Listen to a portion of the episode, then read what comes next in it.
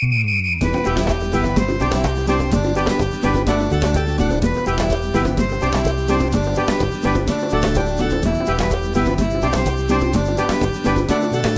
宇宙的朋友们，大家好，欢迎来到财飞的理财后花园，我是韩老师。大家好，我是 Lily。今天啊，很高兴又跟大家在小宇宙见面了。韩老师，你知道吗？最近啊，我跟财飞的几个新学员聊天的时候啊，发现一个非常有意思的现象，就是我们新的学员哈，他们的年龄啊，最大的也就才九八年，最小的都是零零后，而且聊到为什么要理财。啊，想要学理财，为什么要学理财？答案是五花八门。有的说我想就是赚点钱，还有的说随便买着玩儿，还有的说啊，我看见我同学也买了啊，我就也想跟着一起买。对我感觉是每一个时代的人，他理财的特点是不一样的。你比如你刚刚讲的是九零后、零零后，对吧？那比如说七零后、八零后呢，他们也有自己的一些特点。你看七零后、八零后，他们更多的是关注资产的配置。啊，比如说养老金啊、小孩教育金呀、日常的其他一些事情的开支，他们有一定资金的积累，他们更多的处在是一个首付的阶段。而九零后、零零后呢，他们关注更多的是资产的一个收益，哪里有赚钱的机会啊，哪里收益更大，他们处在一个资金的积累期，处在一个创富的阶段。是的，不同的年龄段其实对应的理财需求是不一样的。哎，那我也很好奇哈，我们在听小宇宙的各位听众朋友们。你们都是哪一年的呢？你们理财的目的是什么样子呢？可以思考一下，在评论区给我们留言。其实这些呢都挺重要的。以前觉得理财七零后、八零后比较多，但是前不久啊，我看了一组数据，不知道韩老师有没有看到？就是那个二一年新增基民一半都是九零零零后。嗯，这个我看到过。当时对基金热嘛，当时基金热潮，很多新闻报道，包括媒体啊，用了也很详细的数据来去收购这样的一个数据，都是九零后、零零后居多。我觉得这个现象呢，是可以从三个方面来去解释。第一个呢，就是个人的需求；第二个，时代的环境；第三个呢，是财富的效应。从个人的需求来看呢，二零二一年那个时候，九零后呢刚好处在啊二十二到三十一岁之间，零零后呢，呃大一点的基本上也都是在上大学。他们共同的特点呢，就是年轻，普遍接受过良好的教育，接触新事物的能力比较强。他们有共同的需求，就是认识到理财是一生中很重要的事情。他们也希望能够有工作外的理财收入，想赚钱，啊，这是个人的需求。同时又遇到了一个时代环境，那这个时代环境呢，是房价高企，啊，大家呢手里面又有一点钱，那买房呢可能门槛比较高了。那这个时候呢，想着。能够有个好的去处去跑赢通胀，最好还能够给自己赚点收益，这也是这个时代当中很多年轻人他面临的现实问题。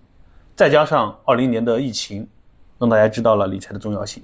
那第三个呢，就是财富效应。我们知道一九年、二零年这一波呢，基金都有翻倍的涨幅，所以身边人赚钱了，又是正道啊，又有机会啊，所以很多的年轻人他就进入到了这个市场。是的，一九年、二零年。基金啊，涨幅都是百分百，但是很多人他没有把握好，最后又亏回去了。有的呢，呃，看到了这个一九年、二零年涨幅，基金涨幅这么高，就在最高点冲进去，这背后呢，它其实还是需要一些方法的。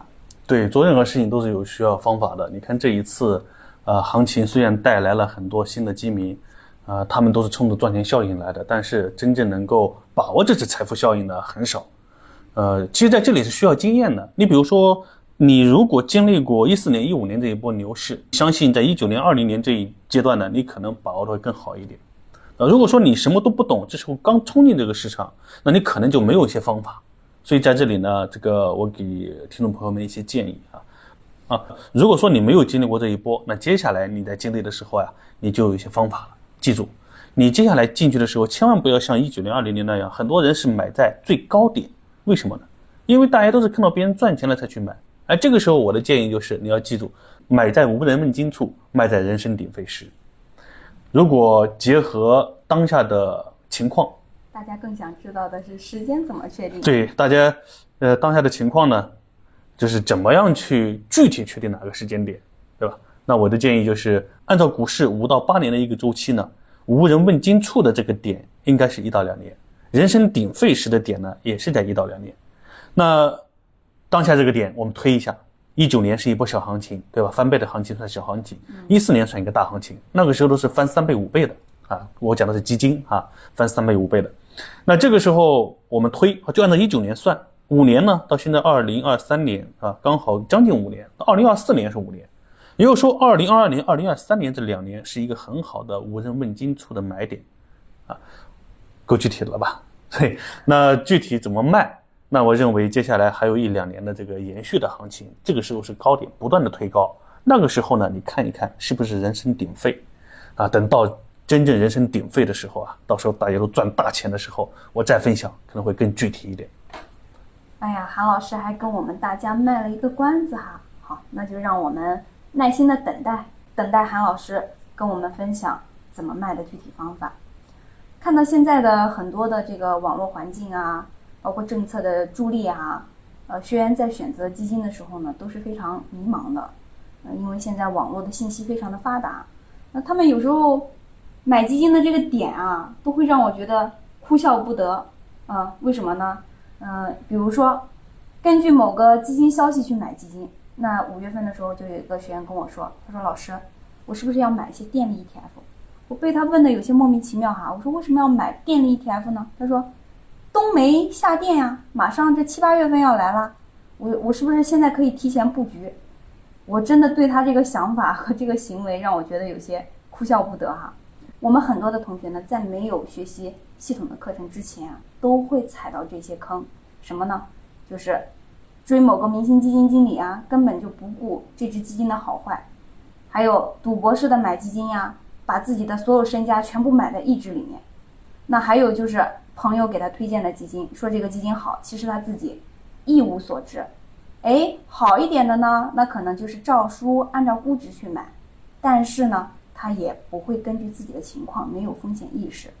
其实这样的买基金方法呢，其实都是坑。想赚钱呢，也真的不是这样的一个买法。对，包括前段时间啊，尤其是二零一九年、二零年比较火的那个时候，还有一些热门基金，是吧？马跃战略配售转型基金。啊，还有一些当时表现的业绩非常好的基金，所以很多人呢就踩了这个坑，都进去了。其实从态度上呢，我认为可以分为两种啊，就是新手，一种呢就是佛系养鸡，一种是赌博式炒鸡。他们对于他来讲，呃，什么样的一个状态呢？可能钱都不多，对吧？啊，第一个佛系养鸡，因为钱不多，所以他不在乎；第二个赌博式炒鸡呢，他因为钱不多，他想多赚，想更快积累本金，所以他太在乎。所以就导致了这两种人群不同的这样的一个炒股的态度、炒股的动作啊。那其实也可以预见到哈，这样以上的胡乱操作都是赚不到钱的。还有不胡乱操作的啊，像我们的同学，其实这两年呢也踏踏实实的在买，不过呢，因为这几年行情不好的原因没有赚到钱。哎，于是大家就有了一个共同的疑问：买基金到底能不能赚钱呢？哦，其实呢是基金赚钱，基民不赚钱。总结的很到位。我们看一组数据哈，是二零零六年到二零二零年这十五年期间呀，基金的累计收益涨幅达到了百分之一千两百九十五，非常可观呀。年化收益率都达到了百分之十九啊，这是一个复利的收入。但是我们基金业协会统计的数据是什么？就是基民赚钱的仅仅只有百分之四十一点二，就一大半人是不赚钱的。我们都可能觉得不可思议，那都翻了十二点九倍啊。嗯那为什么一大半人不赚钱呢？而且在这里面更让人看了之后啊，更让人觉得惊悚的是什么？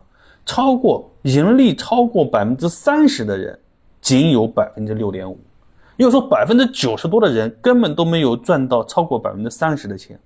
百分之三十才多少啊？连我们涨的百分之一千多的这个零头都不算呀。所以你会发现这里面的问题啊，不是基金不赚钱，而是怎么样让我们的基民不在里面胡乱操作。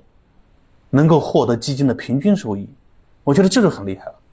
当然了，从数据当中我们也能够看到，都是基民在里面胡乱操作导致的。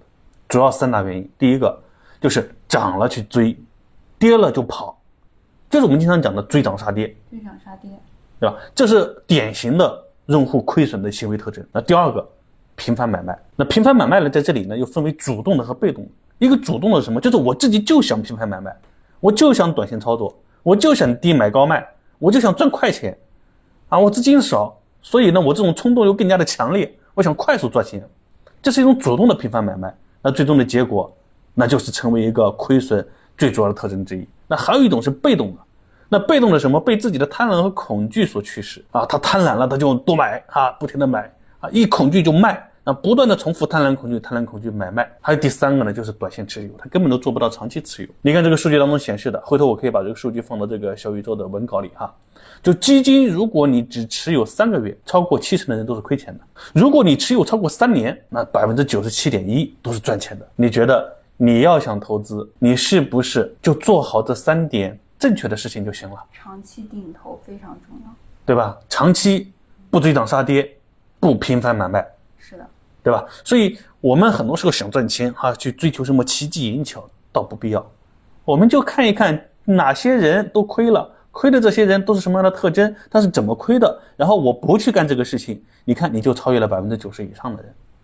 所以在这里面呢，我给大家的方法啊，大家记住：如果你是新手，或者说如果你已经有过买基金的经验了，也一定也要记住，这对新手老手都是非常适用的。就不要在高的时候去买，不要在低的时候去卖，不要频繁买卖。不要短线操作，做到这三点，你一定能够超越百分之九十的人。那在这里我还强调一个前提，呃，前提是你买的基金是好基金。如果你的基金不好啊，那你可能这种方法使用的效果就不好，对吧？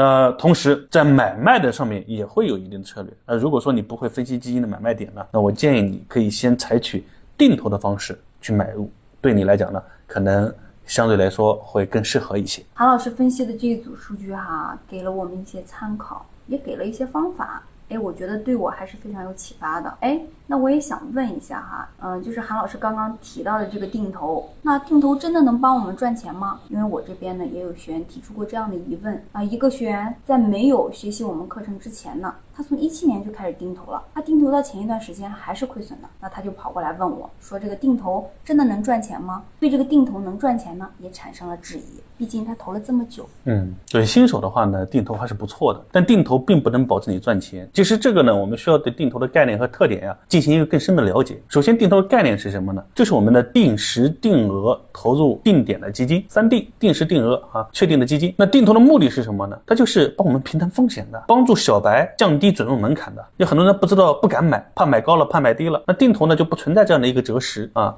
它能帮你平摊这种风险。那定投的优势是什么呢？它不需要去应对呃和判断这个市场的涨跌，随时都能开启，对吧？当然它也有劣势，劣势是什么？就上涨的时候你的成本会怎么样？越来越高，对吧？你买的越来越高，你还不如低点一次性买，对吧？而且呢。如果你要买的贵的话，你并不能降低你的成本，反而拉高你的成本，所以这些它是劣势。所以我们理解了定投了之后，你就知道定投不一定是最好的啊。为什么很多大 V、很多这个网上你听到别人讲的这个观念啊，其实相对来说的话，对于小白来讲，可能准入门槛比较低一点。那最后我还是给大家一个落地的建议，就是你什么都不懂的时候，你可以定投。如果你有了系统的知识呢？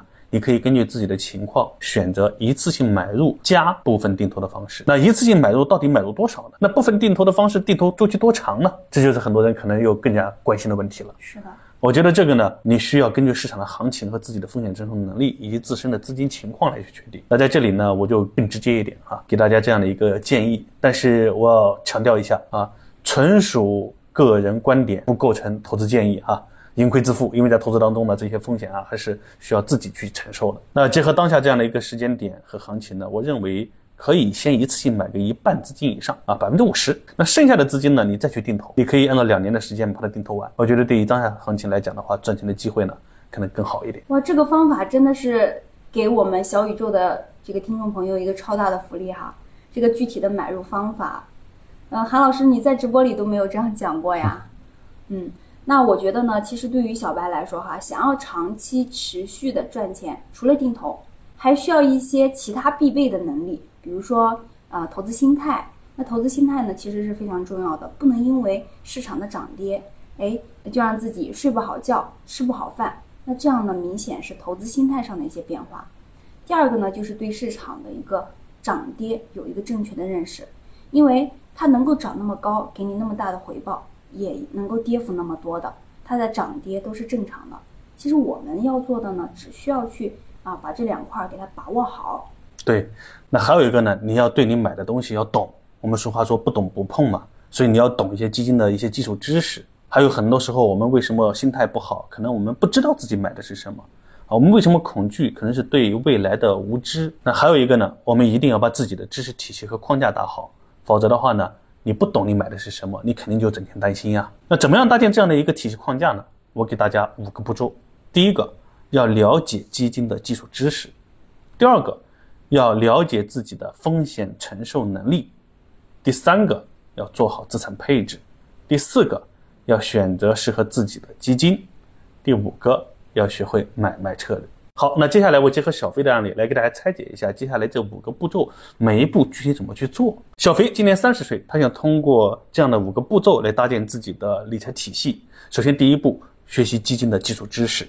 那这些基础知识包含什么呢？就知道基金是什么啊，能够知道基金的分类，能够知道基金的名称结构以及背后它的基金的风险特征啊，能够知道基金怎么买怎么卖，能够认识一些常见的指数型基金、债券型基金、股票型基金。能够学会一些基础的定投，那这些知识呢？我认为作为一个新手来讲，你把它学会，你的基础呢基本上就有了。